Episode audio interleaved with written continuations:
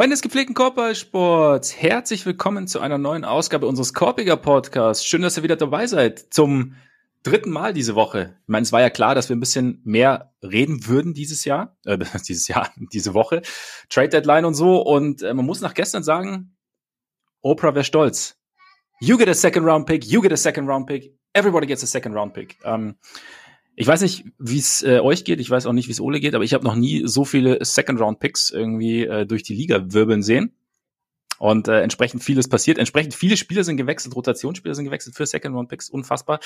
Ähm, vieles passiert, manches, was der ein oder andere von uns sich gewünscht hat, ist nicht passiert. Und deshalb müssen wir natürlich reden. Und deshalb sitzt er mir wieder gegenüber, der trotz seiner Tickerschicht gestern bestimmt nicht unausgeschlafene Ole Freaks. Mein Name ist Max Marweiter und ähm, Ole, es, es gab ja gestern so, so einen leichten Peak. Wie, wie war es da so im, im Hinterherkommen, als dann auf einmal so nacheinander die ganzen Deals irgendwie eingetrudelt sind? Hat es funktioniert oder bist du dann kurz ins, ins, ins Trudeln gekommen, nachdem vorher ja ähm, ziemlich Ebbe geherrscht hat? Ach, es ging schon. Bin ja ein alter Hase, was das angeht. Ja, das äh, stimmt. Es, es ist dann halt immer nur, wenn, wenn vier Leute gleichzeitig über den gleichen Deal berichten und alle irgendwie immer noch dann so einen zusätzliches Detail haben und man dann irgendwie, hier ist auf einmal noch ein anderes Team involviert. Da muss man kurz ein bisschen überlegen, wie man den Deal jetzt wirklich zusammenbaut, also was jetzt wirklich mhm. dazugehört. Das ist dann halt erstmal so ein bisschen eine Detektivarbeit, weil irgendwie hat ja komischerweise nie einer den ganzen Deal von Anfang an. Aber mit der Zeit geht das ja, weißt du, solange man, solange man die Sachen auch äh, permanent bearbeiten kann, was ich ja in dem Fall tun konnte, ist es nicht das so hilft. wild. Und ja. trotzdem also gerade wenn so Sachen so, so ganz schnell hintereinander passieren, dann, dann vergisst man natürlich die Hälfte. Deswegen bin ich auch gespannt, wie, äh, also nicht in dem, in dem Moment, aber halt kurz danach. Deswegen bin ich auch ja. gespannt, inwieweit ich mich heute jetzt noch an alles erinnern kann. Aber deswegen habe ich, ich ein paar auch. Notizen. Das soll helfen. Ich bin, äh, ich bin sehr gespannt, was du zu allem sagst, äh, was du, ja, es, man muss ja sagen, es ist schon interessant, weil gerade die Dinge, über die wir ja alle im Vorfeld groß spekuliert haben, Anunobi, Siakam etc., äh, da ist ja nichts passiert. Also da äh, auch, äh, es hat auch ein anderes Team, bei dem auch der ein oder andere sich gedacht hat, ha, vielleicht wäre es nicht blöd, was zu tun. Auch dieses Team ist relativ ruhig gewesen, geblieben. Und dafür sind andere Dinge passiert, die halb überraschend kamen. Kleiner Spoiler, der Bossman hat auch endlich genau den, das Team das ihn die ganze Zeit wollte und vielleicht wo er auch immer hin wollte. Deswegen werden wir jetzt alle sich dafür nur einen Finger abschneiden, der Bossman. Ja, Voll gut, ja, stimmt. um seine Hand ja. zu retten. Ja, aber ja, take one for the team. Im wahrsten Sinne des Wortes. Für, oder, oder, für die Hand, ich weiß es auch nicht. Die, ja, aber ich, ich, weiß, ich weiß es auch nicht. Aber ja, genau. Ja, deswegen, wir werden alle Deals durchsprechen, welche Deals natürlich schon durchgesprochen sind. Durant, die Lakers, Kyrie, auch Pörtl und Hart haben wir gestern schon besprochen. Ähm, ein Teil hier und den anderen Teil auf unserer Patreon-Seite. Äh, denn unter patreon.com slash Podcast und Korpiger mit so sieht das aus. Da könnt ihr uns einerseits mit monatlichen Beiträgen unterstützen. Vielen, vielen Dank an alle, die das schon tun. Und andererseits gibt's dafür extra Content. In dem Fall haben wir dann eben einige Trades exklusiv bei Patreon besprochen. Gibt auch noch andere Formate. Also schaut da gern mal rein, wenn ihr Lust habt. Und ähm, ich würde sagen, wir steigen direkt ein, beziehungsweise steigen so halb ein, weil Ole, ganz ehrlich, ich brauche auch eine kleine Therapie-Session nach gestern. Ja, ich habe es mir schon so ein bisschen gedacht. Es war, es war verdammt ruhig um, um, um diese mhm. Buletten. Es ist, also ich dachte mir schon, oder beziehungsweise ich, ich konnte mir vorstellen, dass es ein Szenario gibt, wo sie wirklich einfach gar nichts tun aber normalerweise hat man dann, also bei den Celtics war das zumindest immer so, da hört man dann irgendwie 20 Minuten nach der Deadline, wie knapp der und der Deal gewesen ist, wie welcher Superstar schon fast vor der Tür stand. Das war so ein Danny Ainge Special eigentlich. Mhm, ja. Und sowas gab es halt einfach gar nicht. Es gab ja irgendwie, ich glaube, zwei, drei Stunden vor der Deadline hat Matt Moore irgendwie mal berichtet, so von wegen, es gibt Gespräche wegen Zach Levine oder es gab Gespräche wegen Zach Levine irgendwie mal. Aber ja. Danach dann halt wirklich gar nichts mehr. Also ich weiß nicht, ob die ob die Bulls halt auch irgendwie ihr Telefon ausgemacht haben wie die Raptors oder, oder was da los war. Aber ist nichts passiert. Wie, wie geht's dir denn heute damit? Ganz ehrlich, nicht gut. Ich bin, ich bin immer noch, ich war gestern Abend höchst frustriert ähm, und ich bin immer noch höchst frustriert. Das hat, äh, weil, also, was du sagst, es gab dann noch, es gab dann ja noch Gerüchte mit den Knicks, dass sie da irgendwie, dass sie da irgendwie gesprochen hätten, Levine und ähm, dann irgendwann, da war so ein bisschen so Hoffnung da, dass irgendwie irgendwo ein bisschen Bewegung reinkommt, weil ich glaube, das ähm, hätte der ganzen Geschichte nicht geschadet. Und dann kam irgendwann aber kurz vor Deadline, glaube ich, von Ian Bagley die Nachricht, dass die, dass ein Deal nix Levine Bulls irgendwie highly unlikely ist. Und dann habe ich schon, okay, geil, es passiert nichts. Und was die ganze Sache halt irgendwie für mich so frustrierend macht, ist dieses äh, die Pressekonferenz von Artur, Arturas Canisovas dann kurz vor dem Netzspiel, in der er zum Beispiel gesagt hat, dass sie sehr, sehr aktiv waren und Anrufe entgegengenommen haben und Anrufe getätigt haben und bla bla bla. Und man denkt mir, okay, krass. Ähm, gut, vielleicht war nicht das Angebot dabei. Ja, kann ja, kann ja sein, wo du sagst, okay, ein Detail fand ich aber echt, oder was heißt ein Detail, ziemlich zentral. Er hat es halt so dargestellt, es war halt ein Sellers Market und sie haben sich halt eher als Buyer gesehen. und wollten halt ihr Team verbessern, so. Und dann dachte ich, und da denke ich mir halt, okay, weiß ich nicht, was seht ihr, was seht ihr, was ich jetzt nicht sehe oder was die wenigsten sehen jetzt, die, das, ich habe so das Gefühl, man ist so extrem in der Sackgasse gerade, auch was das Spiel angeht. Ich meine, kurz nach dieser Pressekonferenz haben es die Bulls dann geschafft, die ja nichts getan haben wegen Continuity und so, ähm, gegen die Netz zu verlieren, bei denen die letzten Tage alles andere als Continuity war und bei denen Michael Bridges und, und Cam Johnson auf der Bank saßen, ohne zu spielen. Und dann frage ich mich einfach, okay, und es kam dann noch, ja, sie wollen halt den, den Rest der Saison nutzen, um zu schauen, was sie dann, was sie angehen müssen und, und keine Ahnung, die, die, die,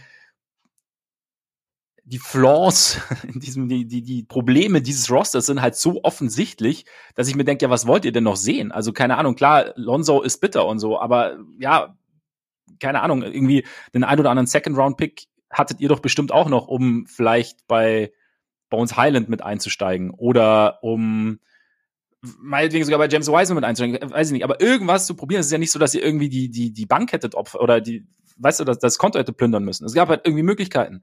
Und ähm, dass, dass da halt irgendwie gar nichts passiert ist, ohne dass, dass man irgendwie das Gefühl hat, dass ja irgendwas, dass sich irgendwas verbessert oder dass jetzt da irgendwie was, dass über die letzten Wochen, dass man irgendwas gefunden hat. Es gibt dann immer mal wieder so Phasen, in denen es irgendwie besser läuft und dann gibt es aber wieder Phasen, in denen es gar nicht läuft und irgendwie sind aber die Phasen, in denen es gar nicht läuft, viel präsenter und wie gesagt, vielleicht war das richtige Angebot nicht dabei, aber so auch die, die Sachen, die er dann gesagt hat, zum Beispiel ging es darum, ja, wie es halt geht, aber halt im Osten, wie sie hatten, sie wollen ja unbedingt in die Playoffs und so. Und dann sagt er, ja, there, there's still wiggle room.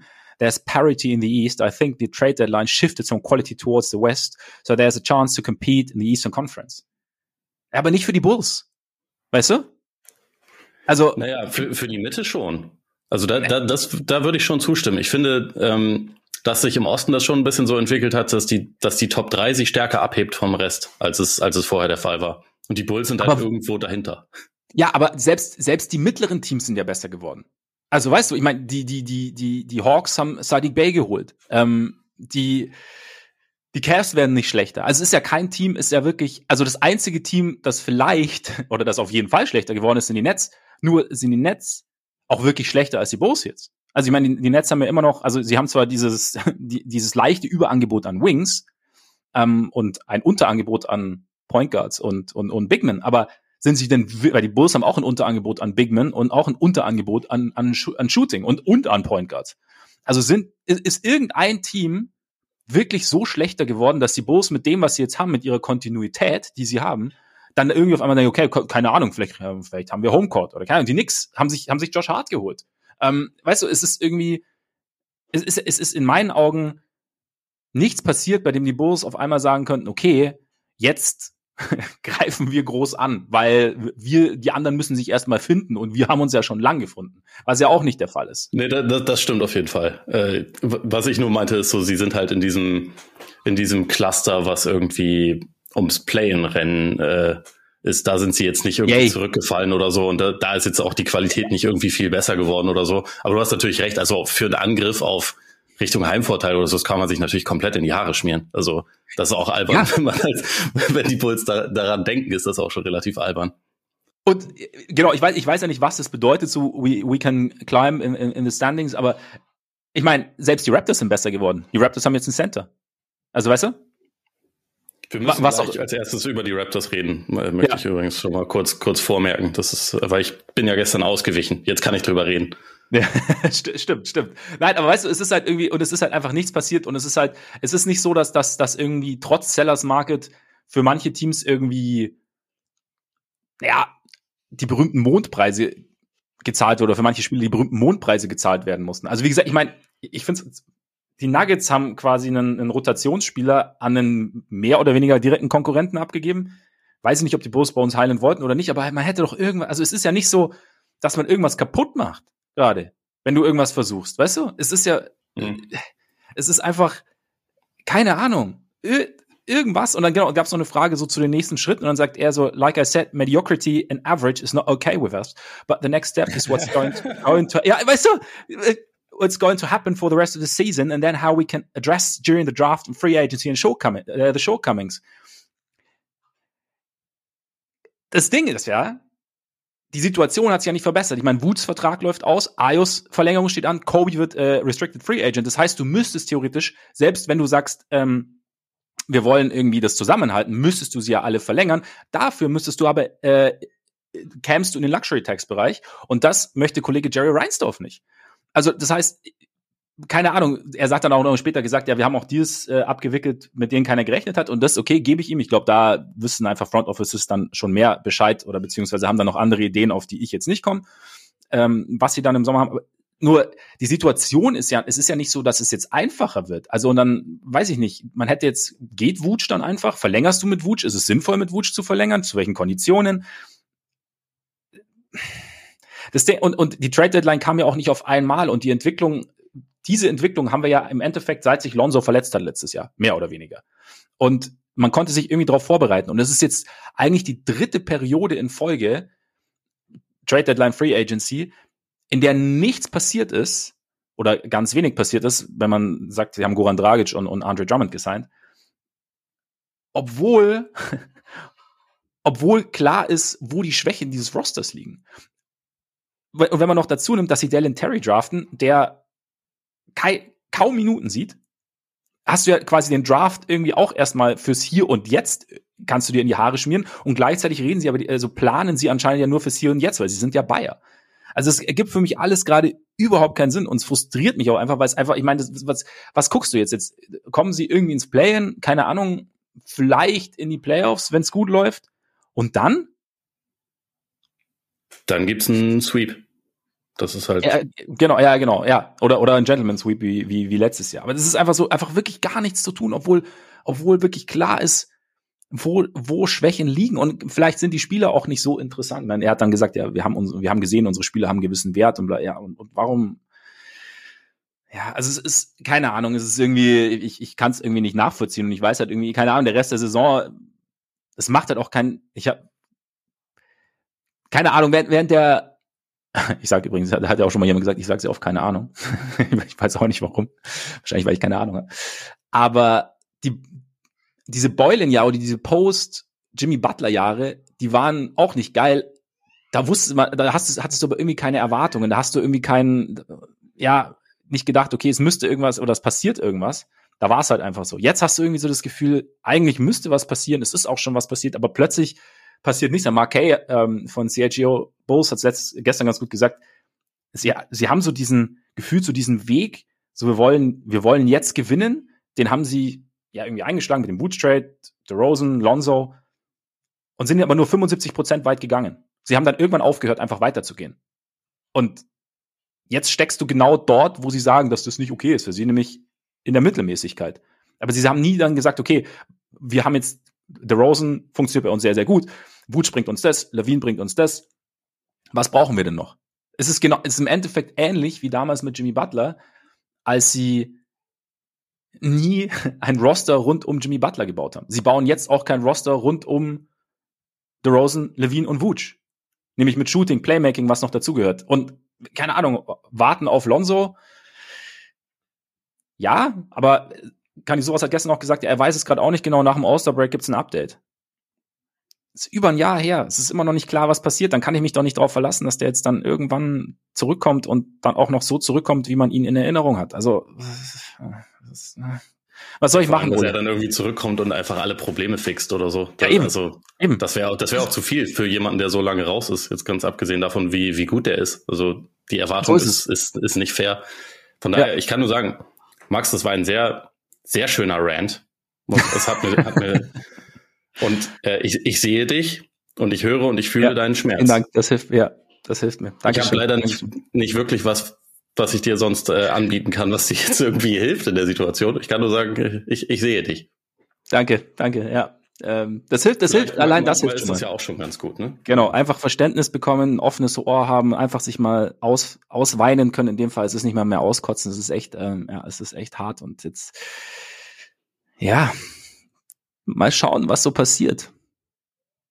Äh, keine Ahnung. Äh, vielleicht, weißt du, weißt du, was eigentlich, naja, nee, dann hast du auch den ich wäre mittlerweile an dem Punkt, an dem ich sage, weißt du was, egal. Für den Rest der Saison, Dalen Terry spielt, Patrick Williams, keine Ahnung, kriegt den Ball öfter und wir schauen einfach, dass wir nicht so viele Spiele gewinnen und vielleicht haben wir einfach Glück und landen irgendwie in den Top 4 mit unserem Pick und wenn nicht, dann kriegen ihn halt die Magic. Aber, aber irgendwie sowas zu machen, nur weil du den Magic keinen Lottery-Pick geben wirst, finde ich auch Quatsch, weil dann schießt du dir irgendwie doppelt ins Bein, meiner Meinung nach so, so gehst du ja gerade Stand jetzt. Vielleicht haben sie eine Idee im Sommer, vielleicht. Aber Stand jetzt gehst du so halt einfach nirgendwo hin. Und ja, das denke ich auch. Also die, die Motivation ist doch aber einfach Reinsdorf-mäßig, hey, vielleicht kriegen wir ja zwei Playoff-Spiele, wo wir noch Gate Revenue bekommen, oder? Genau, oder und den, und den Fans halt, ja, genau, nee, so ein bisschen, genau. Den Fans halt die ganze Zeit aber irgendwie so eine Karotte vor der Nase haben. Ja, wir haben ja eigentlich gute Spieler, weißt du, so, wir sind schon eigentlich interessant und, und vielleicht ähm, finden sie sich ja irgendwie. Und ja, am Ende ist es vielleicht auch wirklich das Ding, wie es bei vielen anderen Teams ja auch ist, dass halt die Besitzer einfach das Problem sind. Weil es schon, ja, irgendwie dieses, diese Ansagen gibt, scheinbar nicht in Luxury Tax und ja, sehr, sehr konservativ vorzugehen, keine großen Veränderungen. Das war ja, deswegen war ja dieser Sommer eigentlich so überraschend mit, äh, mit Lonzo und mit, mit The Rosen, in dem so viel passiert ist. So dieses halbe Jahr, auch vorher noch mit dem, mit dem Vucevic-Trade. Aber ja, also irgendwie, man hat halt einen Owner, der halt vor Selbstzufriedenheit trieft und dem es halt auch eigentlich, solange solange das Geld reinkommt, halt auch wurscht ist, was, was sportlich irgendwie Sache ist. Bei den White Sox ist es ja ähnlich beim Baseball. Also die gehören ja auch Reinsdorf. Also deshalb, ich sehe aber halt auch nicht, dass der das Team in naher Zukunft verkauft. Aber er hatte mal Michael Jordan. Ähm. ja. Genau. Äh, wir hatten auch einen Michael Jordan. Das ist das, ist das was, was hilft. Du siehst, und das, und das natürlich, das schürt meine Emotion natürlich nur noch mehr von gestern und so. Ne? Weißt du, ja, klar. Ich, ja, ich verstehe das. Ja, ja. Naja, genug Bus? Ja. Für den Moment. Würdest, für den Moment, für den Moment, genau. Äh, ich werde bei jedem, bei jedem Trade, den wir besprechen, bei dem ich mir denke, ah, da hätten die Bus auch reinkommen, werde ich sagen, ah, siehst du hier vielleicht, oder? Ne? Ähm, mhm. Möchtest du jetzt direkt mit den Raptors weitermachen, dass wir bei denen bleiben, die gestern nichts gemacht haben, oder wirst du schon, wirst du schon mit Trades anfangen? Lass uns einmal kurz äh, über die Raptors sprechen. Also einfach nur in dem, in dem Sinne, das ist, also, das hat mich schon sehr überrascht, dass da einfach nichts passiert ist ähm, am, am gestrigen Tag. Also das ist ja jetzt irgendwie eine, Situation, wo man denkt, okay, sie sind jetzt für, für die aktuelle Spielzeit sind sie ein kleines bisschen besser geworden, auf jeden Fall, weil also Rim Protection und Rebounding war, waren ja riesige Problemzonen und da hilft Pöltl auf jeden Fall. Aber so die, das war ja jetzt auch nicht unbedingt das einzige Problem, das der Kader hat. Und da finde ich, finde ja. ich es halt echt spannend. Also zumal man, also gerade bei Anunobi so viele Gerüchte, wie es da gab und so viele Angebote auch. Also für den wurden ja offensichtlich nicht nur 30 Zweitrunden-Picks angeboten, sondern auch irgendwie äh, drei Erstrunden-Picks und solche Sachen. Mhm. Und das hat mich schon gewundert, dass da nichts passiert ist, zumal der halt auch in anderthalb Jahren vertraglos ist und der Wert nicht mehr unbedingt steigen, steigen wird. Wenn sie jetzt sich überlegen, okay, eigentlich wollen wir den doch behalten, okay, aber das war halt irgendwie nicht der, der Eindruck, den man so über die letzten Wochen gewinnen konnte. Deswegen überrascht mich schon sehr, obwohl ich denke, also das ist aus diesem Cluster, über das wir eben schon gesprochen haben, natürlich ein Team, das ein kleines bisschen besser geworden ist jetzt während der Deadline. Mhm. Aber auch eins, wo man für den Moment ja nicht den Weg raus aus diesem Mittelmaß sieht, über, über das wir gesprochen haben, wo man eigentlich nicht sein möchte. Also das hat mich insofern schon echt sehr überrascht. Ich habe mich da auch gefragt, ob vielleicht die die Nets mit ihrem neuen Überangebot an Wings da so ein bisschen den Markt korrigiert ja. haben und dadurch dann vielleicht doch die Angebote nicht ganz so krass waren, dass es dann gereicht hätte für jemanden wie Anunobi oder so. Aber also es gab ja Bieter, offensichtlich. Mhm. Ne? Und da, deswegen, deswegen hat mich das auf jeden Fall schon sehr überrascht. Das ist insofern, äh, also mehr, mehr muss ich auch gar nicht sagen zu den Raptors. Wir können, wir können dann gerne zu den, zu den weiteren Deals kommen, aber äh, das, das war jetzt abgesehen von, von den Bulls und auch den, den Heat, die ja gestern auch nichts gemacht haben und den Cavs, die mhm. nichts gemacht haben, obwohl, wie gesagt, ruf in Brooklyn an, holt euch verdammt nochmal Wings, ihr braucht Wings. Ähm, das waren halt Teams, die mich gestern echt überrascht haben mit ihrer, mit ihrer Passivität. Ja, die Levert-Dinwiddie Wiedervereinigung wäre eigentlich möglich gewesen, ne? ja. In Brooklyn. Aber äh, vielleicht noch Jared Allen oben drauflegen, dann hätten sie auch Michael Bridges bekommen. Aber äh, mit dem richtigen aber, Angebot hätten sie vielleicht auch D'Angelo Russell zurückholen können. Ja, hey, genau, genau. Nein, aber ich glaube, das, also was du gesagt hast, den Gedanken hatte ich auch, dass, dass, dass diese Brooklyn-Geschichte den, den Raptors nicht wirklich gut getan hat. Also auch weil man ja dann gehört hat, dass, dass einige Teams dann vielleicht auch doch eher Richtung, Richtung Bridges geschielt haben gut, das sind alles Gerüchte, ne? Aber dass dann vielleicht auf einmal. Das wäre ja auch sinnvoll. Okay. Das ist auch ein besserer Spieler, der immer verfügbar ist. Das ist ja Nobi halt nicht.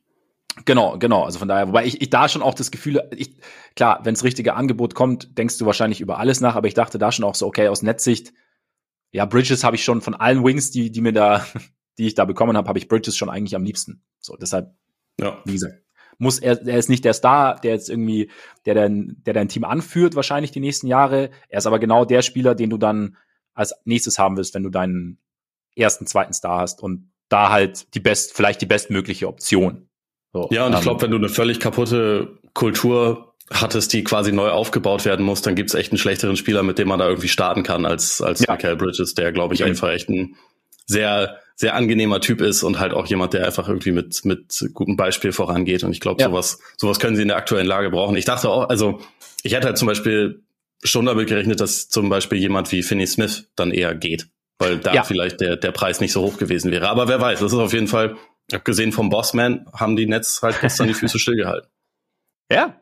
Ja, und, und warum jetzt, warum auch nicht? Also ich finde ja auch mal, wenn man, auch wenn es, wie gesagt, ein bisschen Schlagseite hat, aber zumindest sich mal die Spiele dann aus der Nähe anzuschauen, die man da bekommen hat, weil ja jeder wirklich seine, seine Qualitäten sozusagen mitbringt und dann eben zu gucken, okay, ich meine, Wings, die verteidigen und werfen können, die sind sicherlich im Sommer auch noch interessant für andere Teams. Und ja. dann muss man im Endeffekt auch nichts überstürzen. Zumal, ja, wie gesagt, im Osten ist es zwar, es gibt zwar Wiggle Room und äh, die Buletten und Raptors kommen mit Anlauf, aber so, ne, die, die Nets stehen ja auch ganz gut da und haben jetzt haben natürlich dann auch nochmal ein bisschen Raum zwischen sich und die Brust. Also bei, bei deren Anlauf wird aber nicht gesprintet, sondern eher so, so, so ein bisschen gemütlich spaziert, glaube ich. Ja, also genau. Ein vorsichtiger so Anlauf. So ein Sonntagnachmittagsspaziergang, so einmal, ja, genau. einmal, einmal um Tegernsee oder so. Mit diversen Einkehrschwüngen im Wirtshaus. ja, ja, ich kann's zu. Äh, ich, ich, sehe, ich sehe dich. Ja, das, ja, danke, danke. Trades wir haben, es gab, wie gesagt, es gab ja diese Hochphase, in der irgendwie minütlich irgendwie ähm, Spieler für Second Rounder gewechselt sind. Gab es denn einen Deal, bei dem du gedacht hast, okay, wie, warum, was, wie, wo kommt der her? Hat dich einer wirklich überrascht und auch sowohl, dass er passiert ist, als auch die Beweggründe dahinter? Ähm, es, es gab ein paar, die mich so ein bisschen, bisschen stutzig gemacht haben, kurz. Also auch wenn man dann irgendwie, irgendwie ja meistens schon eine gewisse Logik irgendwo rauslesen kann. Aber also ich fand diesen, diesen Wiseman-Trade sehr interessant. Ähm, mhm. Also ich meine, aus Warriors Sicht fand ich fand ich absolut legitim, dass man gesagt hat, okay, das äh, das wird nichts mehr und wir wollen diese Saison retten und deswegen müssen wir das jetzt machen. Ich, du weißt es, ich habe es schon vor anderthalb Jahren gefordert, dass sie das machen. Ich dachte, sie müssen das letzte Saison machen, um da ja. äh, einen Titel holen zu können. Das war offensichtlich falsch, weil sie haben es ohne ihn geschafft, aber es war, also damals hätten sie sicherlich mehr für ihn zurückbekommen, aber trotzdem war es für sie auf jeden Fall gut, glaube ich, äh, jemanden wie Gary Payton zurückzubekommen, wo sie halt wissen, der funktioniert bei uns, der, äh, mhm.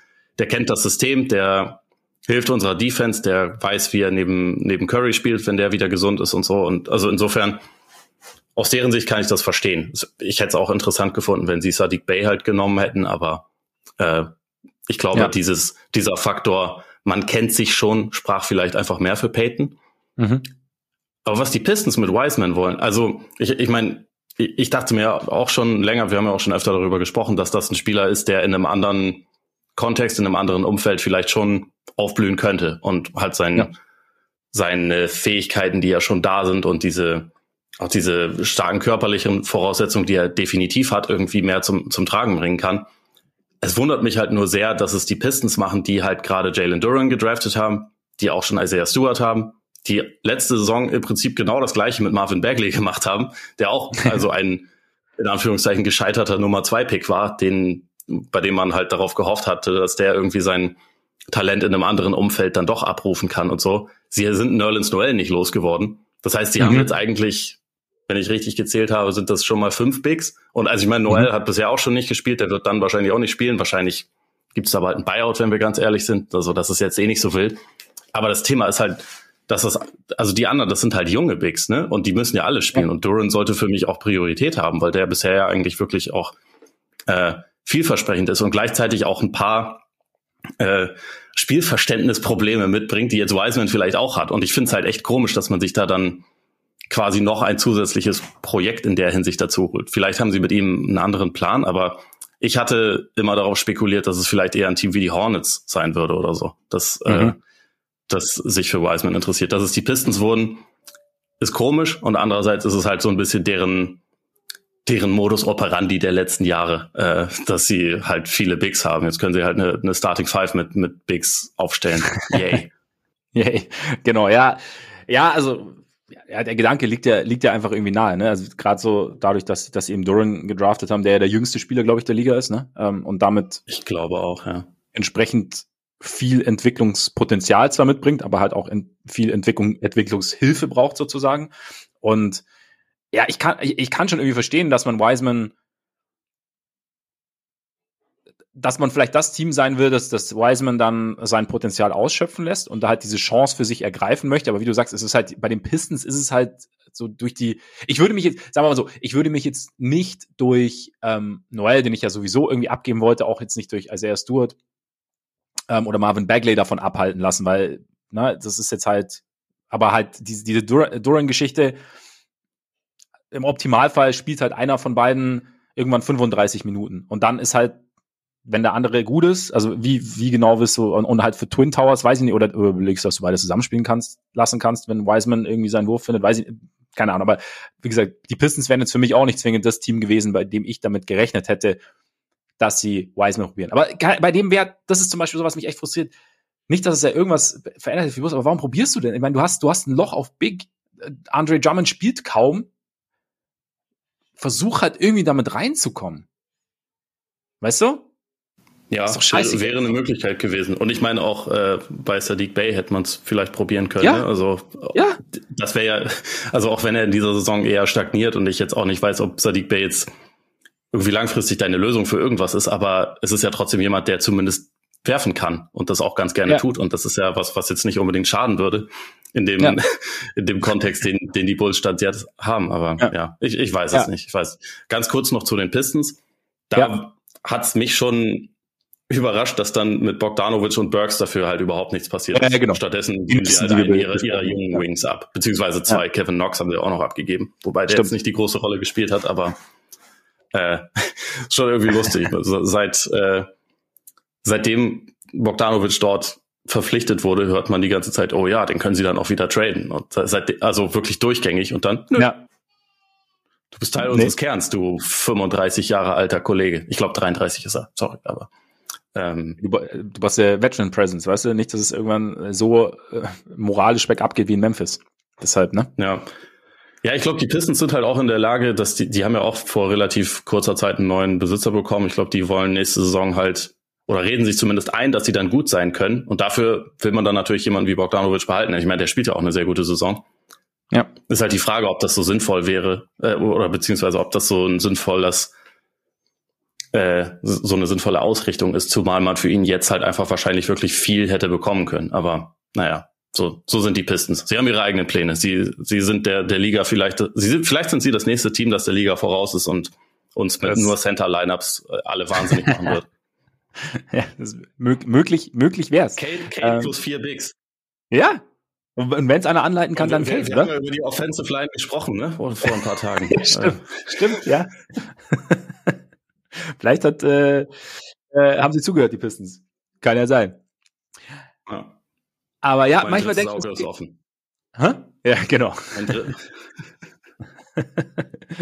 ja, wenn, ich meine, wir, alles, was wir hören, ist ja, ist ja Hearsay sozusagen an, an Angeboten. Vielleicht waren halt die Angebote dann auch nicht, nicht so da, denke ich mir manchmal. Weil es halt, wie gesagt, es ist halt irgendwie, klar, kannst du dann von der Ausrichtung her, kannst du dir überlegen, ob sie einfach gesagt haben, Bogdanovic ist, wenn er hier ist, für uns wertvoller, als wenn wir nochmal irgendwie Picks oder junge Spieler zurückbekommen. Ähm, oder halt, es gab halt irgendwie nicht das, das, was sie, was sie gern gehabt hätten, aber das weiß man, weiß man natürlich immer nicht, weil man selten im, am, mit am Verhandlungstelefon hängt.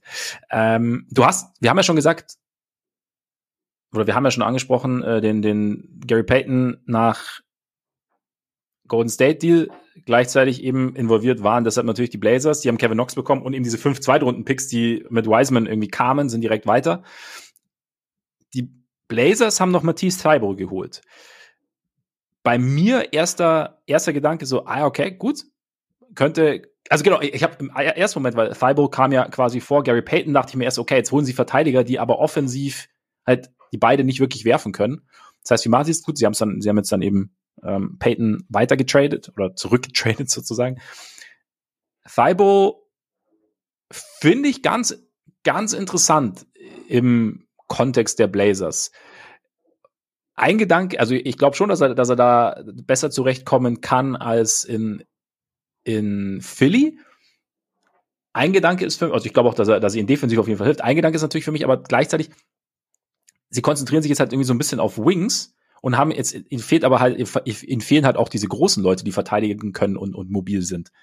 Hätt, vielleicht hätte man da sogar, gut, äh, nee, Wiseman, nee, ich lass mal Wiseman raus. Aber das ist jetzt so, liegt für dich der Fokus der Blazers dann vielleicht zu sehr jetzt gerade auf Wings, auf defensiv starken Wings einerseits und andererseits, wie, wie siehst du Thibault an der Seite von Dame und Simons? Also ich finde einerseits ist das ganz gut, sich da ein bisschen auf, auf Jünger zu konzentrieren, weil sie haben, sie haben ja Peyton und sie haben am Tag davor auch Josh Hart abgegeben, die halt beide ein bisschen, bisschen älter sind und äh, sich mhm. dafür Thibault reingeholt, der im Prinzip ja schon so ein bisschen, bisschen Peyton ersetzen kann, günstiger ist. In, insofern größer ist. Das finde ich ganz okay und ich, ja, genau, ein bisschen größer auch ist und halt ein ähnlich guter Verteidiger. Ich weiß gar nicht, wen, doch ich würde Peyton bevorzugen, äh, bevorzugen, aber beide sind extrem gut, auf jeden Fall, was das angeht. Ja. beide haben ihre Limitierungen vorne. Insofern, das passt schon irgendwie auch dieses sich auf, auf Wings konzentrieren, finde ich jetzt auch an sich okay. Ich meine, sie haben trotzdem dieses, dieses große Problem auf der Center-Position und mittlerweile ist es mit Nurkic halt einfach ein ja. großes Problem, weil halt diese Mobilität nicht da ist und weil man jetzt dann Spiele teilweise mit, mit Drew Eubanks closen muss, weil es halt einfach defensiv sonst albern ist und das wird auch erstmal so bleiben. Aber ich glaube, sie hatten jetzt auch keine, also wahrscheinlich keinen guten Weg, um dieses Problem zu lösen ähm, mit Nurkic und da ja. irgendwie halt dieses, dieses Loch zu füllen und dann halt erstmal zu gucken, okay, wie, wie können wir uns irgendwie vielleicht einerseits ein bisschen verjüngen, andererseits jemanden holen, der auch gut da drin ist, äh, so die etwas kleineren dynamischen Guards zu verteidigen und äh, weil das halt unsere unser Starting Backcourt einfach nicht kann. Das finde ich irgendwie ganz okay. Gleichzeitig bin ich also dass die Sixers jetzt Style abgegeben haben, finde ich wiederum vollkommen okay. Also mhm. da habe ich überhaupt kein Problem mit, weil ich das also erstens Jalen McDaniels ist günstiger und kann werfen, deswegen passt er wahrscheinlich ein bisschen eher da rein und sie haben halt Geld gespart letztendlich. Und ja. Thibault hat, finde ich, und das ist halt ein Unterschied zu Peyton. Thibault hat es bisher, finde ich, nicht gelernt, an der Seite von, von Stars irgendwie sich so zu bewegen, dass er auch offensiv wirklich äh, ja. funktioniert und irgendwie einen, einen Impact haben kann. Und Peyton hat das auch erst spät in seiner Karriere geschafft. Also ich meine, der wurde ja auch rumgereicht, obwohl man wusste, wie gut der verteidigen kann, weil das halt offensiv nie so geklappt hat, bis es dann letzte Saison bei den Warriors geklappt hat. Aber dann, dann hat er es halt einfach verstanden. Ne? Und, und bei Thibault ist das bisher noch nicht passiert. Ich bin gespannt, ob das an der Seite von, von Dame und Simons sich, sich ändern kann, weil die, die Defense an sich ist natürlich ein absolutes äh, Asset, was er einbringt. Aber ich glaube, bei den, bei den Sixers wäre es halt einfach nicht passiert. Und insofern war das für die, glaube ich, sinnvoll, ihn abzugeben. Ja, ich glaube auch so, also auch gerade so, wenn man sieht, wie sich seine, seine Spielzeit entwickelt hat, so in den letzten Jahren auch, oder das ist, also das einfach, ja, bei den Sixers irgendwie das, das, das Ende der Straße irgendwie erreicht war. Also dass jetzt halt irgendwie der Punkt war, an dem es halt die, die berühmte Luftveränderung irgendwie gebraucht hat. Und ich glaube schon auch, also der Peyton-Vergleich ist natürlich in dem Kontext sowieso, aber auch generell eigentlich ganz interessant, weil es eben halt zwei einfach so gute Verteidiger sind, dass du ja irgendwie als Team willst, dass es funktioniert, dass du irgendwie hoffst, dass es funktioniert und irgendwie, ja, vielleicht ist es bei, bei Thibault dann so, dass er vielleicht auch, ja, dadurch, dass er halt noch, noch ein bisschen andere körperliche Voraussetzungen bringt, dann vielleicht bei den Blazers, die ja dann auch noch mal quasi in ihrer Offense mit den zwei kleinen Guards Perimeter-lastiger sind, dass es da vielleicht äh, ganz gut reinpasst, vielleicht besser reinpasst jetzt als bei den, bei den Sixers, die ja mit, mit Embiid eigentlich den dominanten, einen dominanten Spieler haben, der eigentlich eher so in die Zone oder in, also auch rund um die Zone irgendwie operieren soll. Das heißt, vielleicht ist da einfach so die, die Balance der Offense irgendwie eine andere, dass sie, dass sie Thibault mehr, mehr entgegenkommt und dass da dann vielleicht so dieser, dieser offensive Sprung dahin möglich ist, dass er halt einfach spielbarer ist, in Anführungszeichen. Dass es halt dann nicht offensiv ein 4 gegen 5 ist, sondern dass man dann irgendwie, ja, dass er da irgendwie Möglichkeiten findet, wie du sagst, sich so zu bewegen, dass er halt von, von Damon und Simons irgendwie profitieren kann. Und dann hast du ja noch ähm, Jeremy Grant dazu, der, der auch halt rausgehen kann in die Dreierlinie und so. Vielleicht, vielleicht funktioniert es. Da bin ich, bin ich gespannt. Und, und sonst kann ich es aber, ich finde es, ich finde es ja seit Jahren gut, wenn die, wenn die Blazers defensiv starke Spieler verpflichten, weil, ne, wir, wir, wir kennen ja die Problematik rund um die kleinen ja. Backcourts, die ja einfach Tradition haben und die man in Portland auch nicht aufgeben will, selbst wenn man einen Spieler dieses kleinen Backcourts wegtradet. Deshalb, ja, und wie gesagt, Jay McDaniels passt viel. Nur wenn wir noch einen in der Pipeline haben. Vorher machen wir das nicht. genau, genau. Erstmal draften und dann. Und dann können wir eventuell drüber nachdenken. Ähm, nee, aber passt. Und dann, gut, die Hornets, zwei zwei Runden Pick und Swimi Hayuk bekommen in dem Deal. Keine Ahnung, Hornets ist halt gucken, was wir bekommen können, vor allem an, an, an Draftkapital momentan eher, oder? Ja, ich meine, die, die, die Hornets haben ja, die haben ja einiges gemacht, ne? Sie haben ja auch äh, Mason Plumley abgegeben, sich dafür ja. Reggie Jackson geholt, wo ich mir jetzt äh, sehr gut vorstellen kann, dass Reggie Jackson wahrscheinlich nicht dort bleibt, sondern halt Bei sofort aus seinem ja. Vertrag wieder rausgekauft wird. Ja. Ähm, klar, bei denen, bei denen war es eher so, glaube ich, Asset Collection Modus und gleichzeitig ja. auch dort hätte ich mir auch vorstellen können, dass mehr passiert. Ne? Also sie haben ja Rosier Absolut. und Hayward trotzdem behalten und PJ Washington ist auch immer noch da und so. Da hätte man sich schon da hätte schon auch ein bisschen mehr gehen können. Mhm. Aber naja, es gab zumindest, zumindest die Sachen und ja, geht man halt rein, wo man reingehen kann irgendwie. Ja. Plumley hast du erwähnt, dann, dann können wir eigentlich mal zu den, zu den Clippers kurz springen, die ja Plumley geholt haben. Da war ja so der Tenor danach, okay, sie haben jetzt einfach noch einen Big Body, der sechs Fouls hat, um äh, Jokic für fünf Minuten auf den Sack zu gehen, sollte man in den Playoffs aufeinandertreffen. Meinst und du, dass das so ein bisschen. Und auswendig kennt, das, das finde ich auch gar nicht das so stimmt. schlecht. Ich meine, der, das der, stimmt. der war ja jahrelang ja. sein Backup. Ja, ja, das stimmt, das stimmt. Also denkst du, das war echt so, so, so ein bisschen so ein, so ein Move tatsächlich in, mit Blick Richtung, Richtung Playoffs?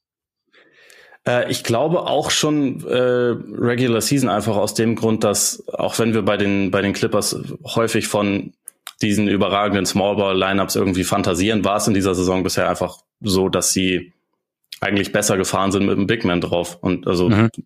sie hatten da eigentlich nur Subac, weil also die, die Idee, irgendwie Covington auf die fünf zu packen, hat nicht so gut funktioniert, weil Covington wahrscheinlich auch einfach ein bisschen abgebaut hat, dass es langsamer geworden ist. Und äh, das war bisher einfach nie so gut. Und Plumley, also jeder macht sich über den immer gerne lustig, mache ich auch gerne. Also zumal er mittlerweile, also jetzt irgendwie in, in Jahr 12 seiner Karriere auf einmal seine Freiwürfe mit links nimmt und so. Finde ich alles spannend. Aber der ist ein guter Backup. Also das, ja.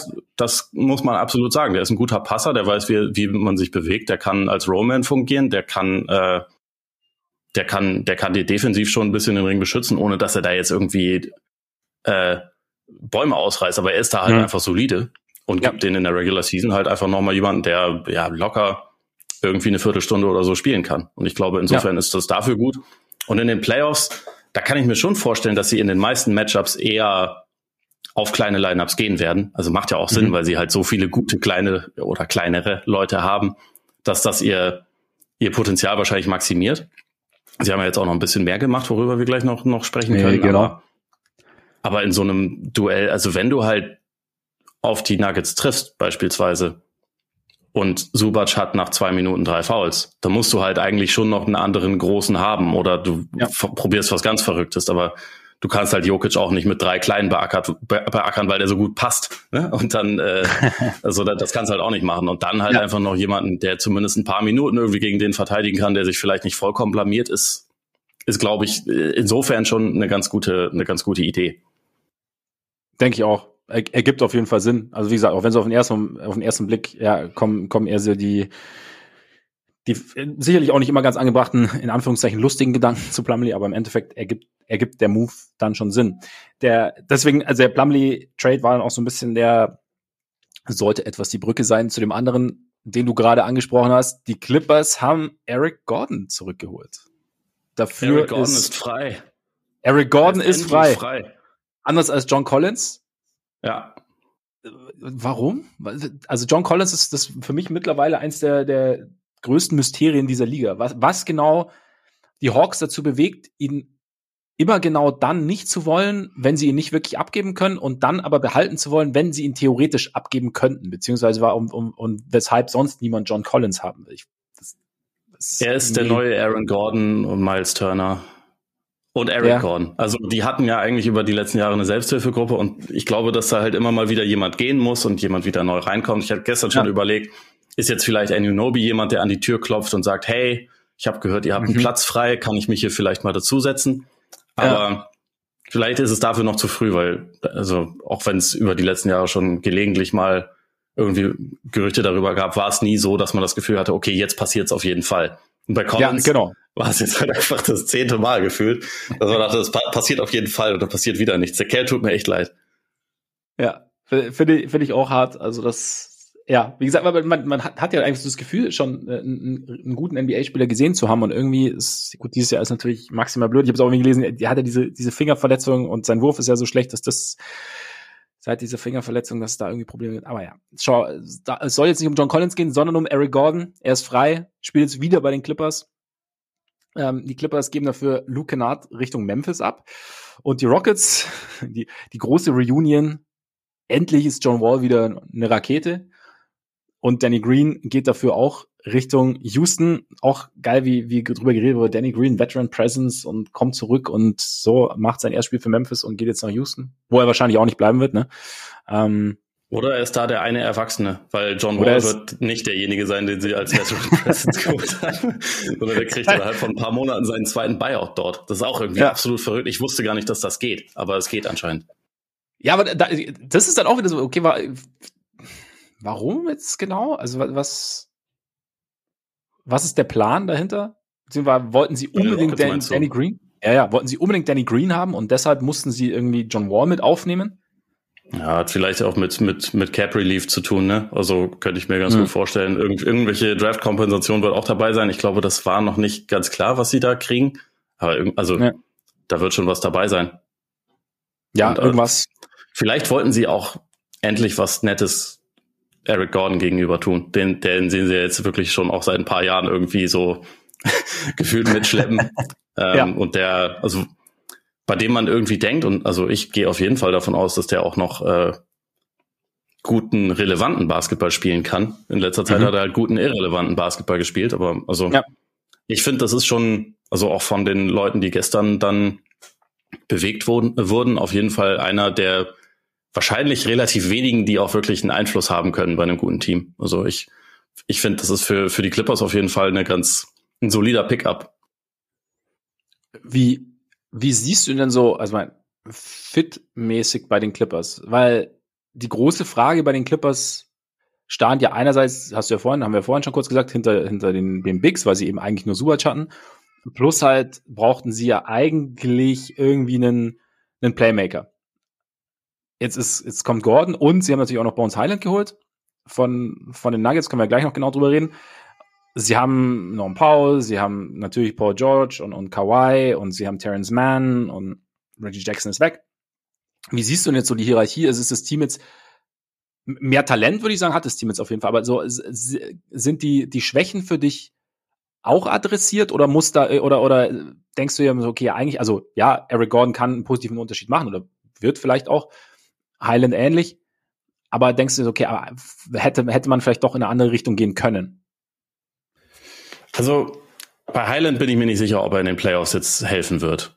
Weil ich mhm. einfach glaube, der ist dafür noch ein bisschen wild und äh, also ich meine, es gibt ja auch Gründe, warum die Nuggets ihn jetzt nicht behalten wollten und warum er da auch ein bisschen aus der aus der Rotation so halb rausgefallen ist, weil der, der hat Talent und wenn's, wenn er trifft, sieht das alles auch total abgefahren aus. Und ich meine, ich schaue dem auch mhm. total gerne zu, ja. aber es ist halt noch nicht so verlässlich. Und ich glaube, das ist, also dass diesen, diesen Playmaker-Need haben sie, glaube ich, nicht wirklich adressiert. Da, also es ist ja einigermaßen wild, weil es da jetzt das Gerücht gibt, dass sie an Westbrook interessiert wären, wenn der ein Buyout bekommt. Ja. Das würde ich, das wäre jetzt auch für mich nicht die Lösung.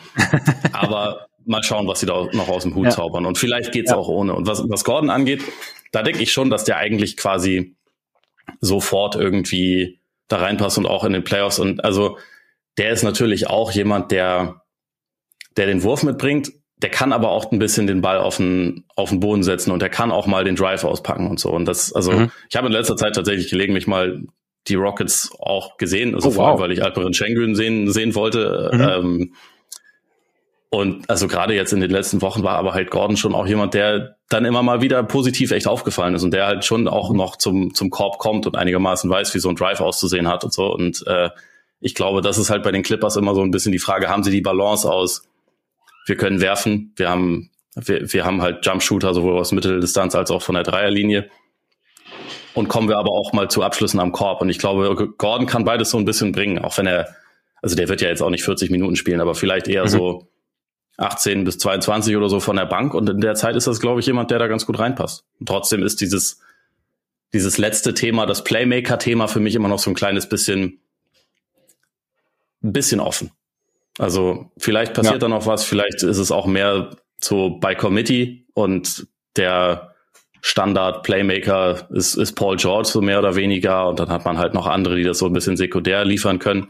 Vielleicht kann das auch funktionieren. Vielleicht müssen sie auch noch was machen, aber ja, für den Moment würde ich sagen, dass dieses eine Punkt, dieses eine Thema noch ein bisschen, bisschen offen ist.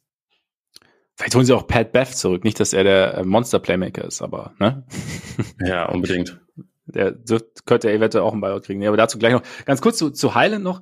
Warst du jetzt, ich habe es ja vorher auch schon kurz gesagt, mich, mich hat es ein bisschen überrascht, dass die Nuggets ihn halt, also ja, er ist noch jung und er ist noch wild und er wird jetzt vielleicht nicht die ganz große Rolle in den Playoffs spielen.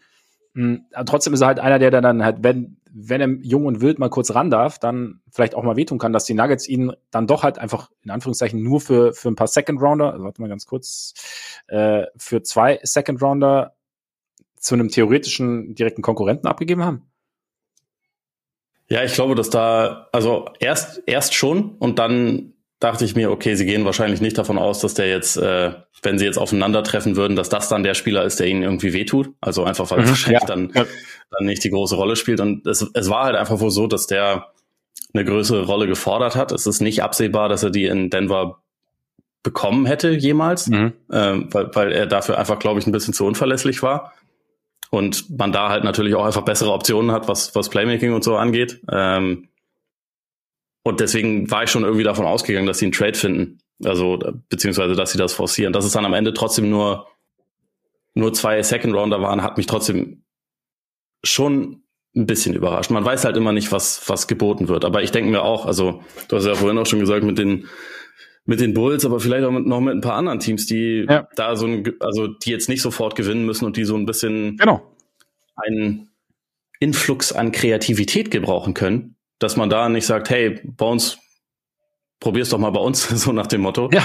Äh, ja. Das fand ich schon ein bisschen überraschend, aber vielleicht wird sein, vielleicht ist auch der, der Markt für relativ ineffiziente, äh, offensivlastige Spieler nicht ganz so nicht ganz so robust, wie man das gerne hätte. Das stimmt, das stimmt. Aber aus Bus, ich denke, das ärgert mich. Da, ja, keine Ahnung. Zwei, zwei Second Runner, du hast, du hast einen, du hast einen Guard, der zumindest mal, also der fast sechs Dreier nimmt pro Spiel und, und fast, 36, äh, fast 38 Prozent davon trifft. Keine Ahnung, probier's halt aus. Also wie gesagt, wie gesagt, was gibt's zu verlieren? Also das ist halt echt, das sind so Sachen, die ich dann irgendwie, die ich dann irgendwie nicht verstehe. Ich meine, sie wurden ja sogar mit ihm angeblich irgendwie in Verbindung gebracht und das, ja, keine Ahnung, äh, das ist ein bisschen, bisschen Rätsel. Aber gut, nee, ähm, wenn wir schon in LA sind, können wir ja noch kurz über das andere das andere Team in LA sprechen. Die Lakers, die ja äh, auch durchaus was gemacht haben. Sie haben Thomas Bryant abgegeben Richtung Denver, äh, dafür Devon Reed bekommen und zwei Second Rounder. Sie haben Pat Bev abgegeben Richtung Orlando. Der soll da wahrscheinlich auch irgendwie einen Buyout bekommen und dafür Mo Bamba bekommen. Und Moment, vergesse ich jetzt gerade jemanden? Nee, ich glaube, die, die, die, weiteren Deals waren am, waren am Tag davor. An, genau, das, ich habe jetzt genau. noch irgendwas vergessen. Nee, genau. ich glaube nicht. Russell Beasley, Vanderbilt waren, haben wir ja schon besprochen, genau. Genau. Mo Bamba. Shooting Big. An der Seite von, von AD, anstelle von AD manchmal auch. Gute Idee? Äh, okay Idee, würde ich sagen. Äh, ich glaube, also ich hätte mehr Vertrauen in Thomas Bryant gehabt, aber der hat, das muss man, das muss man sich auf der Zunge zergehen lassen, der hat einen Trade gefordert.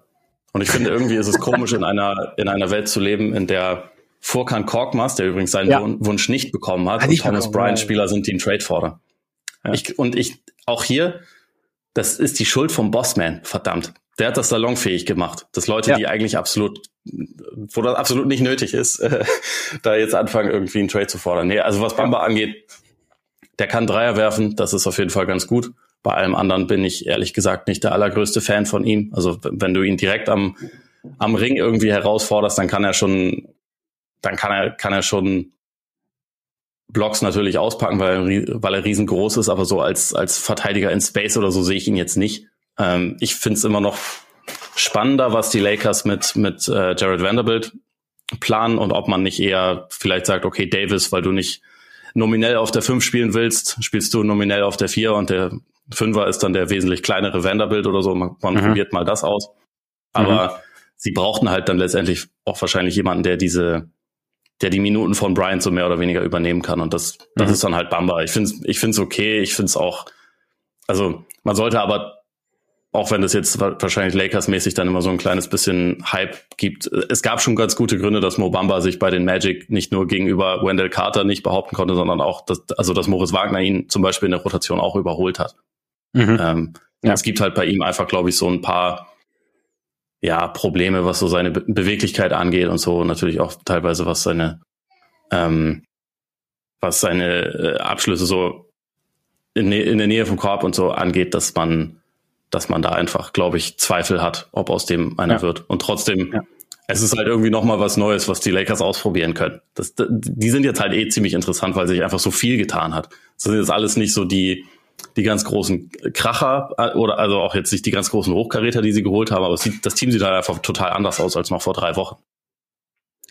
Ja, und es, gefühlt jetzt, gefühlt jetzt irgendwie so ein, bisschen runder. Ich meine, gestern haben wir ja schon mal angerissen, wie es jetzt aussehen könnte Richtung Richtung Playoffs, Play-in. Du hast gesagt, du wirst mal abwarten, was noch passiert. Jetzt wissen wir sozusagen, wie das Team aussieht. Wir wissen noch nicht, ob irgendwie auf dem Buyout-Markt noch irgendwas passiert. Jetzt haben natürlich dummerweise die Lakers auch direkt mal gegen die Bucks gespielt, ohne LeBron und haben damit nochmal ein Spiel verloren. Das heißt, noch eine Chance weniger, äh, Boden gut zu machen auf die Play-in und Playoff-Plätze.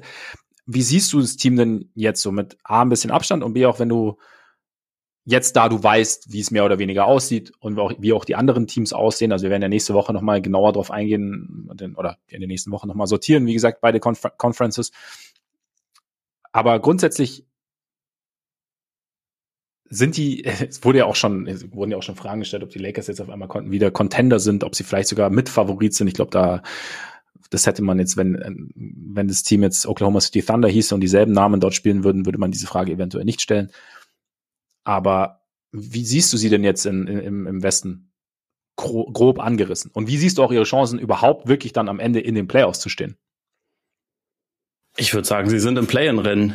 Ähm, für mich haben sich gestern, also die, die Jazz haben sich geschwächt. Die Thunder haben sich vielleicht ein kleines bisschen geschwächt. Bei den Blazers ist so, so ein bisschen offen. Ne? Und das heißt, so mhm. die Lakers haben vielleicht zwei oder drei Teams, die sie noch überholen können und werden. Und was alle anderen angeht, also ich meine, die Pelicans waren in letzter Zeit so ein bisschen im freien Fall. Jetzt haben sie aber Ingram wieder, dann können sie vielleicht ihren Kurs korrigieren und so. Und die haben halt auch schon ein paar Spiele mehr gewonnen als die Lakers und so. Also, und Phoenix ist besser geworden, die, die Mavs sind besser geworden, die Clippers sind wahrscheinlich besser geworden. Ähm, Memphis und Denver holen sie sowieso nicht ein. Minnesota hat nicht viel irgendwie verändert, aber hat halt auch schon ein gewisses Polster. Also da kommt ja, jetzt, glaube ich, nicht unbedingt dran vorbei. Ja, Conley, oder? Ach nee, ja, sorry, das hatte ich, siehst du, ne? Die, die Woche ja. war ein bisschen wild, das habe ich jetzt schon wieder äh, kurz verdrängt. Klar, die, die Wolves sind auch besser geworden dadurch, meiner ja, ja. Meinung nach. Und insofern, ich sehe nicht, dass sie da jetzt groß, also sie werden auf keinen Fall einen direkten Playoff-Platz bekommen, meiner Meinung nach. Also das würde ich ausschließen. Mhm. Ein Play-in-Platz könnte ich mir vorstellen, dass sie den kriegen. Ob sie damit da dann durchgehen, das ist dann ein bisschen Matchup abhängig und also das ist ja immer das Thema bei den Lakers. Wenn LeBron und Davis zu dem Zeitpunkt beide fit sind und wer weiß, das kannst du würfeln, ob das so sein wird, dann können die im Play-in jedes Team schlagen. Das ist so. Aber äh, wenn nicht, dann nicht. Und also es wird auch dann es wird auch jetzt nicht so sein, dass der Supporting Cast dann die Stars trägt, sondern die Stars müssen halt den Supporting Cast ja. tragen, auch wenn der Supporting Cast besser geworden ist. Also sie haben jetzt ein bisschen mehr Shooting auf jeden Fall. Sie haben ein bisschen runderes Team, das würde ich schon sagen. Aber sie sind jetzt nicht besser als irgendwie acht oder neun Teams im Westen. Und bei ja. den anderen ist es jetzt auch noch nicht garantiert, dass sie besser sind, würde ich sagen. Ja. Oder, oder hast du da eine grundsätzlich andere Meinung? Also ich meine, Contender können wir uns komplett in die Haare schmieren, natürlich, aber auch Playoff-Team safe sehe ich jetzt nicht zwingend, sondern da muss schon auch einiges dann für richtig laufen. Sehe seh ich ehrlich, also gerade auch halt mit einfach so die mit Blick auf die Ausgangsposition oder an dem Punkt, an dem sie jetzt halt starten. Also sie sind jetzt halt zweieinhalb Spiele hinter den Blazers und müssen halt erstmal, sie müssen halt erstmal aufholen. Und das kann natürlich passieren, aber wenn man sich so die, die Standings anschaut, ja, keine Ahnung, die Warriors ohne Steph jetzt noch die nächsten Wochen, ich glaube, da ist vielleicht sogar eher noch, dass sie, dass, dass da irgendwie Probleme kommen könnten. Ähm, vielleicht noch die Blazers, aber wie du sagst, ich meine, die Wolves sind besser geworden. Pelicans, Zion fällt noch ein bisschen aus, fällt noch ein bisschen länger aus, vielleicht, ne? Keine Ahnung, aber sind irgendwann auch All-Star Break. Ich weiß genau, was, was war, fällt noch mal ein paar Wochen aus, oder was war bei, bei Zion die letzte Meldung? Weiß ich nicht auswendig. Äh, nee, das ist auf jeden Fall, soweit ich weiß, noch nicht nah dran, dass er zurückkommt. Genau, genau. Und im Endeffekt, im Endeffekt, wenn ich so auf, wenn ich mir so, so die Standings anschaue, also Jazz können sie meinetwegen packen, Thunder mal gucken. Könnte ich mir auch vorstellen.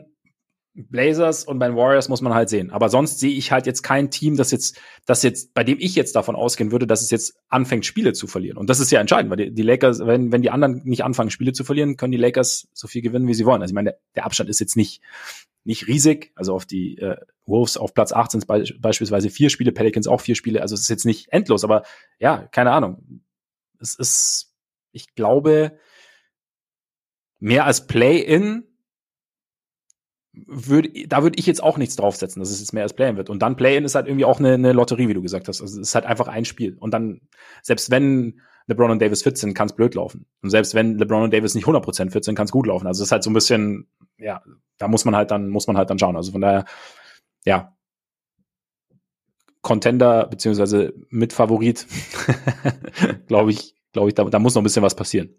Bis ja, ja, das wird, das wird auch nicht passieren. Das, äh, ja. Das finde ich nicht mal ein Talking Point. Aber mal, lass uns genau. vielleicht noch, noch kurz über äh, echte Contender sprechen im, im Osten, weil, also da, da gibt's ja zwei. Ja. Die beide was gemacht haben. Also Boston hat sich ja äh, Muscala aus OKC geholt, was ich mhm.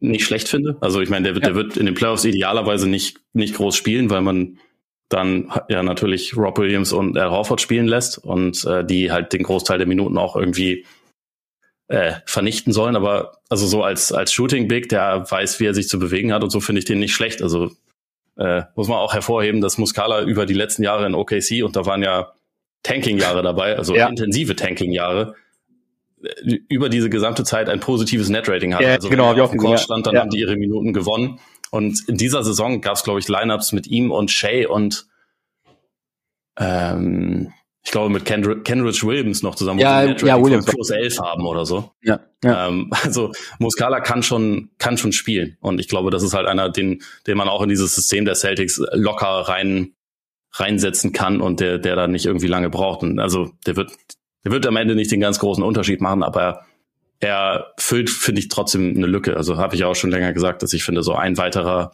Big wäre irgendwie nicht schlecht. Und den hat man hier günstig bekommen. Also das, das finde ich ganz gut. Und wenn du dazu, wenn du mir dazu stimmst, dann würde ich sagen, dann könnten wir auch einfach direkt zum Bossman kommen, weil das ja eigentlich ja. so quasi der, das Hauptthema dieser Folge ist. Oder siehst so du es mit Muscala anders? Nee, ich stimme, ich stimme dir, ich stimme dir zu 100 Prozent zu. Also da, dem habe ich auch nichts, nichts hinzuzufügen. Und deswegen, und wie gesagt, wir brauchen, wir brauchen den Bossman. Wir brauchen, wir brauchen unbedingt den Bossman. Ich habe gestern jemandem versprochen, dass wir 99 Minuten über den Bossman sprechen, zu Ehren seiner, zu Ehren seines Twitter-Handles. Ich glaube, das schaffen wir vielleicht nicht mehr ganz, aber können wir mal gucken. Aber 99 Sekunden schaffen wir. vielleicht.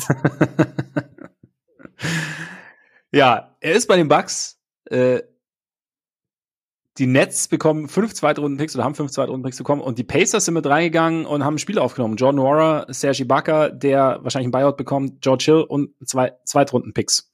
Ich glaube, äh, die, diese fünf Zweitrunden-Picks waren das Gesamtvolumen. Also so, so wie ich das verstanden habe, gehen drei, ah, ja. drei nach an Brooklyn und zwei, zwei, und zwei nach, nach äh, ach, genau, ja, Indiana. stimmt, stimmt, Aber genau. ohne Gewehr, es war alles ein bisschen durcheinander. Ja, also, vor allem, vor allem mit den Second Roundern, die ja so ein bisschen Ping-Pong-mäßig durch die Liga irgendwie geflogen sind gestern. Ist das die neue Kryptowährung eigentlich? könnte, könnte sein, könnte sein. Deswegen kann ich auch verstehen, dass die Bros sich da zurückhalten. Ne? Wisst ihr, weiß ja nicht, weil dieses, dieses neumodische Zeug, ob das überhaupt was ist. Hm? Sogenannte Shitcoin oder was? Ja, ja, genau, genau. Ich meine, die, die, Bulls, ich meine, die, die Bucks haben das ja vor ein paar Jahren salonfähig gemacht, da als sie schon mal vier Second Rounder, glaube ich, für, für Mirotic drauf äh, auf den Tisch gelegt haben, oder? Mhm. Und jetzt machen das auf einmal ja. alle. Ja. Der, der, der Bock ist halt ein Trendsetter. Absolut. seiner Zeit schon immer voraus. Ja, keine Ahnung. Ich meine, Jay Crowder ist, ergibt ja Sinn für Milwaukee. Also er ist ja so vom, also mal die, die Fragezeichen bleiben natürlich bestehen. So wie welcher Jay Crowder kommt da jetzt nach einem im Prinzip halben Jahr Pause? Ich meine, es ist ja auch so wie bei einem verletzten Spieler, braucht es ja auch ein bisschen, bis er, bis er reinkommt. Der Vorteil bei ihm war halt, er war nicht verletzt. Er konnte sich aktiv fit halten, wovon ich jetzt mal ausgehen würde, dass er es auch gemacht hat, mehr oder weniger. Aber so als Spielertyp ist es ja genau, Janis hat es ja jetzt auch gesagt nach dem Spiel, nach dieser, nach dem Abgang von, von PJ Tucker hat ihnen so dieser Typ, ich glaube, er hat Enforcer genannt, halt schon irgendwie gefehlt, der halt so, an dessen Seite du dich allein schon irgendwie, wie, hat das formuliert? Jetzt abgeschwächt von mir, dich halt einfach stärker fühlst oder halt auch so, du halt auch so ein bisschen so, so die breite Brust dann hast, weil er halt einfach rausgeht und halt alles wurscht ist so und er hat halt, ne, dieses, dieses Gefühl vermittelt und es halt auch irgendwie übertragen kann auf seine Mitspieler und ich glaube, das dürfte den Bugs helfen und spielerisch passt natürlich ein, ein bulliger Flügel, der, wenn es läuft, sein Dreier treffen kann, der verteidigen kann. Ne? Vielleicht nicht mehr auf dem Niveau von vor zwei, drei Jahren, aber trotzdem macht ich finde ich finde es auch nicht, nicht umgekehrt. Ja, also ich, ich bin mir ehrlich gesagt immer nicht ganz sicher, wie groß der Impact dann jetzt wirklich sein wird von, von Crowder. Ja. Also einfach, weil, wenn ich mir so den, den Kader anschaue, dann ist es für mich schon auch ein bisschen offen, wer jetzt, also wo er sich dann einordnet, was die Wings angeht, die sie haben. Also ist er, ist er besser als Connaughton? Letzte Saison war er es, finde ich, nicht unbedingt. Mhm. Ingels momentan, also der, der ist natürlich sauoid, aber der ist als als Playmaker hilft er der Offense schon enorm. Also er hat, ja. Es, und anderes Skillset. Genau, anderes Skillset und bewegt sich aber defensiv auch irgendwie noch besser, als man, als man es hätte befürchten können, finde ich. Wesley Matthews ist auch sau sauoid, aber in gewissen Matchups auch wirklich zu gebrauchen und eigentlich über seine Karriere, glaube ich, ein verlässlicherer Shooter und so. Und also trotzdem hilft da Jay Crowder und wird wahrscheinlich auch mehr Minuten einnehmen, aber ich weiß nicht, ob das jetzt so der große der, der alles verändernde Deal ist. Ich finde, da mhm. hätte es andere Spieler gegeben, die vielleicht noch ein bisschen, also ihren Outlook so ein bisschen verändert hätten, weil sie sind ja jetzt schon mit das beste Defensivteam. Sie sind offensiv ein Team, das noch Luft nach oben hat. Und da hätte ich jetzt gedacht, mhm. ihnen hätte jetzt Eric Gordon nicht geschadet. Und also ja. hätte ich zum Beispiel fast spannender gefunden, wenn sie den bekommen ja. hätten. Aber es ist jetzt der Bossman, er schadet ihnen nicht. Und man muss ja auch sagen, über die letzten Wochen sehen sie sowieso aus wie das beste Team von allen. Ähm, mhm. Und das ist immer noch mit einem Middleton, der von der Bank kommt, der jetzt aber wieder ein bisschen besser aussieht als äh, bei seinem ersten Comeback und der das Leben für Janis viel leichter macht, der das Leben für die anderen viel, viel leichter macht und so. Das heißt, sie sind sowieso schon auf einem exzellenten Weg. Und da ist es dann, ist es dann wahrscheinlich auch okay zu sagen, okay, wir verändern jetzt nicht alles grundlegend, sondern wir holen einen Typen rein, bei dem wir ungefähr wissen, was wir von ihm bekommen, bei dem wir nicht groß, äh, nicht groß Anpassungszeit haben werden oder so, mhm. sondern und der halt einfach kommt, defensiv seinen Job erledigt und so. Und, und insofern finde ich es finde ich es trotzdem sinnvoll, dass sie es gemacht haben und gleichzeitig ja. denke ich, es, es hätte auch, es hätte auch wahrscheinlich noch Moves mit mehr Impact geben können. Mhm. Das, das stimmt wahrscheinlich, das stimmt wahrscheinlich. Die Frage ist halt, wie, ja, was sie hätten abgeben müssen, ob sie dann so, so überzeugt davon waren und, und ähm, nee, aber würde ich, würde ich ähnlich sehen. Wir haben noch äh, Darius Baisley nach, nach Phoenix haben wir noch. Dario Saric und ein ja. Zweitrunden-Pick geht dafür nach OKC. Ich meine, es stimmt, es, es wird ja jetzt immer so gesagt, und ich habe mir das dann gestern auch gedacht, es wird immer gesagt, die, die, die Flügelrotation der, der Suns ist ausgedehnt, äh, ausgedünnt. Ich meine, im Endeffekt, sie haben zwei Flüge mit Bridges und, und Cam Johnson abgegeben. Durant dürfte jetzt auch nicht unbedingt nominell Center spielen. Also, und also, worauf ich, keine Ahnung, bei, die Frage ist wahrscheinlich bei ähm, TJ Warren, diese ganzen PJs, TJs, bin ich gerade kurz durcheinander gekommen bei, bei TJ Warren, ob man da denkt, wie viel, dass er halt einfach regelmäßig Minuten sehen kann. Aber ich meine, so krass ausgedünnt war es, ist es jetzt auch wieder nicht fand ich jetzt so, ne? Also es ist ähm, ganz kurz nicht 100 Prozent. Ja. Ich glaube, ich glaube, die eine Sache ist halt, dass Bridges immer spielt. Also der hat in seiner Karriere ja. noch kein Spiel verpasst. Und Durant das ist wahrscheinlich so verletzt und TJ ja. Warren hat irgendwie so, was hat er gespielt? So 18 bis 20 Minuten. Er war ganz gut in der Zeit äh, in Brooklyn bisher. Das muss man auf jeden Fall ja. sagen. Und er war vorher auch zwei Jahre verletzt. Also ich glaube, das ist Absolut. vielleicht dann auch noch so ein Punkt, der da so ein bisschen mit reinkommt. Aber grundsätzlich hast du natürlich recht. Also sie haben zwei, zwei Wings äh, für zwei Wings getauscht. Genau. Nominell. Genau, genau. Und das hat, hat uns ja auf Twitter gestern jemand geschrieben und ich, ich habe hab mir vorher auch, habe ich auch schon drüber nachgedacht und wie gesagt, ich glaube auch, dass es halt so quasi um die, auch so ein bisschen um die Verfügbarkeit geht. Der, der Masterplan ist natürlich, dass Richtung, Richtung Playoffs Mr. Durant fit ist und auch sehr, sehr viele Minuten sieht. Und dann, ja, dann, keine Ahnung. Aber jetzt haben sie halt noch einen bekommen. Ich kann Basie selber nicht einschätzen. Wie gesagt, ich bin jetzt nicht der große OKC-Spezialist. Weiß nicht, was du wie ja, in dieser Saison hätte sie ihn auch gar nicht so viel sehen können, weil sich seine Rolle echt verkleinert hat im okay. Vergleich zu den Vorjahren, weil es, glaube ich, Leute gibt, die einfach da ein bisschen, äh, bisschen besser, bisschen breiteres Skillset haben. Also er hat in dieser ja. Saison zwar 40 Prozent seiner Dreier getroffen, aber hat auch nur ganz wenige genommen. Ähm, über ja. die letzten Jahre hat er, hat er mehr okay. genommen und deutlich weniger getroffen.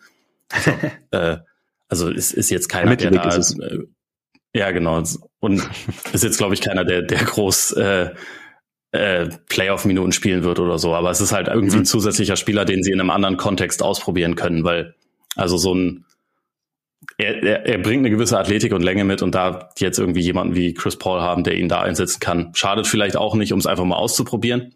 Mhm. Aber ich glaube nicht, dass es den großen Unterschied machen wird. Ich fand es eh ganz interessant, dass sie Saric nicht behalten haben, weil ich eigentlich schon dachte, okay, der wird mehr oder weniger dafür eingeplant, dass er halt auf der 4 und 5 von der Bank halt über äh, Minuten übernehmen kann. Aber sehen sie anscheinend anders. Ja, stimmt, stimmt. Noch das ein, auch so ein defensives Ding. Ja, das kann sein. Das kann sein. Wir, wir sind auch mit Durant am Planen, keine Ahnung. Ähm, Pelicans noch. Josh Richardson geholt aus San Antonio, dafür Devonta Graham und vier Zweitrunden-Picks abgegeben. Sinnvoll für dich? Ja, also es ist, es ist okay, würde ich sagen. Devontae Graham hat da ja, ist ja mehr oder weniger rausgefallen dort. Ähm, mhm. und, und hat da jetzt keine, keine große Rolle mehr gespielt.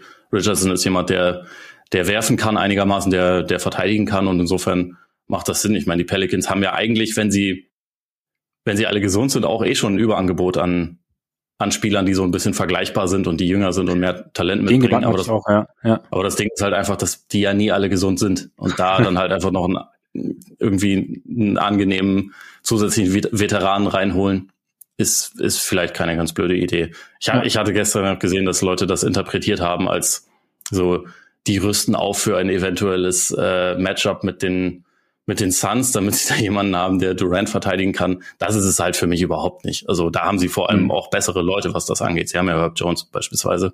Ja. Aber genau. sonst ist halt erstmal jemand, ich meine, die, die waren ja in letzter Zeit wirklich ziemlich am Straucheln, bevor sie jetzt drei Spiele am Stück gewonnen haben. Und ich glaube, das ist halt einfach jemand, der ein bisschen zusätzliche Tiefe noch reinbringt und, und werfen kann mhm. und so. Ja, ja, kann ich mir auch vorstellen. Achso, und ich finde äh, Thomas. Hm? Äh, ich finde, ich finde sowohl New Orleans als auch äh, vor allem Memphis hätten gerne auch noch ein bisschen ja. bisschen was Größeres probieren können. Also mit dieser ganzen Tiefe, die sie haben, hätten sie wegen mir auch noch was, äh, also nach einer größeren Lösung schauen können. Beide Teams hätten, also vor allem Memphis hätte, das hätte das Michael Bridges oder OG Ananobi Team werden sollen, finde ich.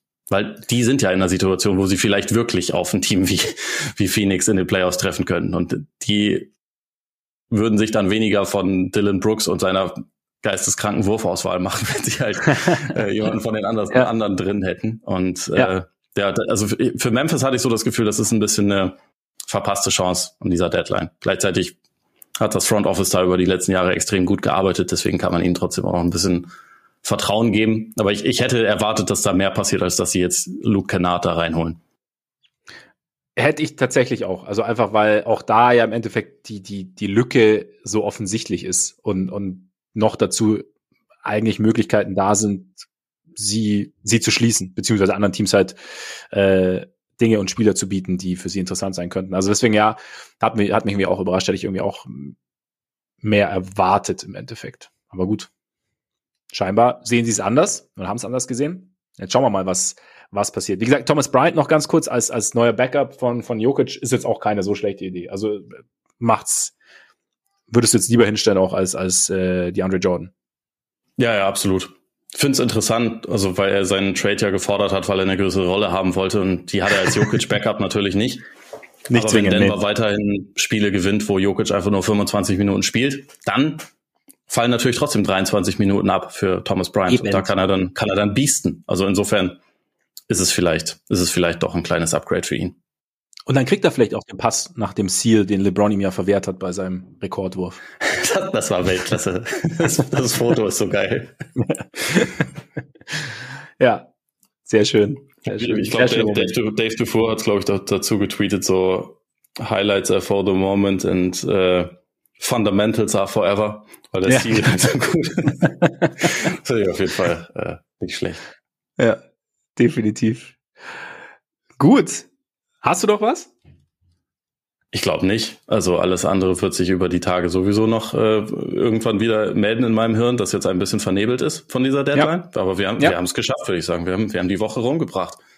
Wir haben die Woche rumgebracht. Wir haben dreimal aufgenommen. Ähm, wir haben mehr Output gehabt als äh, AK und Eversley. Und ähm, jetzt schauen so, wir mal. Schwer. Wir ja. haben auf jeden Fall auch mehr miteinander telefoniert, so als, als die beiden. stimmt, stimmt. mehr, mehr kommuniziert. mehr kommuniziert. Ja, und jetzt schauen wir mal, jetzt natürlich nach der Trade Deadline, Trade Deadline ist vor dem Buyout-Markt. Schauen wir mal, was da noch passiert. Wie gesagt, im Endeffekt reden wir auch jedes Jahr drüber, dann wechseln irgendwie große Namen, die aber nicht mehr den ganz großen Impact haben. Schauen wir mal trotzdem, wir schauen trotzdem drauf und überlegen uns jetzt, wie wir die beiden Conferences so einschätzen und melden uns dann, sobald wir zu einer Lösung gekommen sind für uns jeweils, melden wir uns wieder. Nächste Woche dann natürlich. Ist ja klar. Absolut. Wir sind ja ein wöchentlicher NBA-Podcast. Eigentlich. So sieht das aus. Eigentlich, eigentlich. Manchmal fällt es auch aus, aber dann können wir, da können wir dann immer nichts dafür. Das ist natürlich klar. Gut, in diesem Sinne bedanken wir uns wie immer für eure Aufmerksamkeit. Sehr schön, dass ihr dabei wart, dass ihr uns diese Woche begleitet habt, während wir die Trade Deadline begleit, begleitet haben. Und solltet ihr uns, um dieses Wort noch einmal zu verwenden, noch öfter begleiten wollen, weil ihr es vorher noch nicht getan habt, könnt ihr uns natürlich sehr gern abonnieren. Überall, wo ihr eure Podcasts hört. Apple Podcasts, Spotify, Amazon Music, Google Podcasts, dieser. Folgt uns bei Twitter, folgt uns bei Instagram und wenn ihr Lust habt, schaut gerne mal bei Patreon vorbei. Und jetzt würde ich sagen, genießt euren Tag, euren Abend, euren Morgen, genießt euer Wochenende und bis bald hoffentlich. Reingehauen. Ich sehe euch. Reingehauen.